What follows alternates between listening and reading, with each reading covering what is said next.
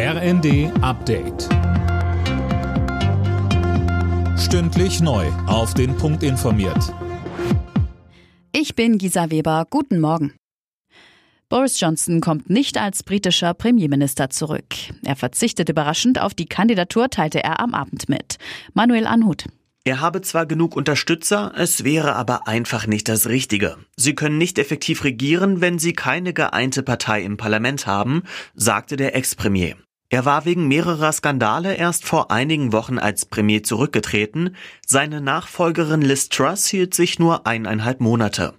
Die besten Chancen auf den Posten als Tory-Parteichef und damit auch Premierminister hat Ex-Finanzminister Rishi Sunak. Er hat genug Unterstützer in der Partei. Die Strom- und Gaspreisbremse werden offenbar vorgezogen. Das hat SPD-Chef Klingbeil angekündigt. Für Öl- und Pelletheizungen ist eine Senkung der Mehrwertsteuer im Gespräch.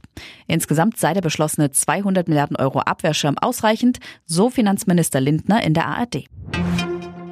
Boris Palmer bleibt Oberbürgermeister von Tübingen. Der Amtsinhaber kam im ersten Durchgang nach vorläufigen Zahlen auf über 52 Prozent.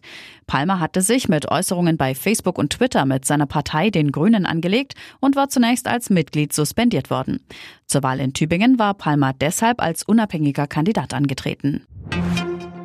Umweltaktivisten haben in einem Potsdamer Museum ein Gemälde von Monet mit Kartoffelbrei beschmiert und sich dann am Rahmen festgeklebt.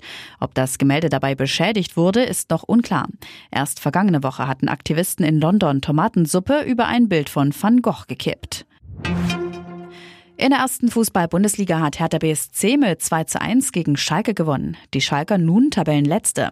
Zuvor hatte Bochum die rote Laterne abgegeben mit einem überraschenden 2 zu 1 Sieg gegen Tabellenführer Union Berlin. Und zur Formel 1. Max Verstappen hat den großen Preis der USA in Austin gewonnen. Der Red Bull-Pilot setzte sich gegen Lewis Hamilton im Mercedes und Charles Leclerc im Ferrari durch. Sebastian Vettel landete auf Platz 8.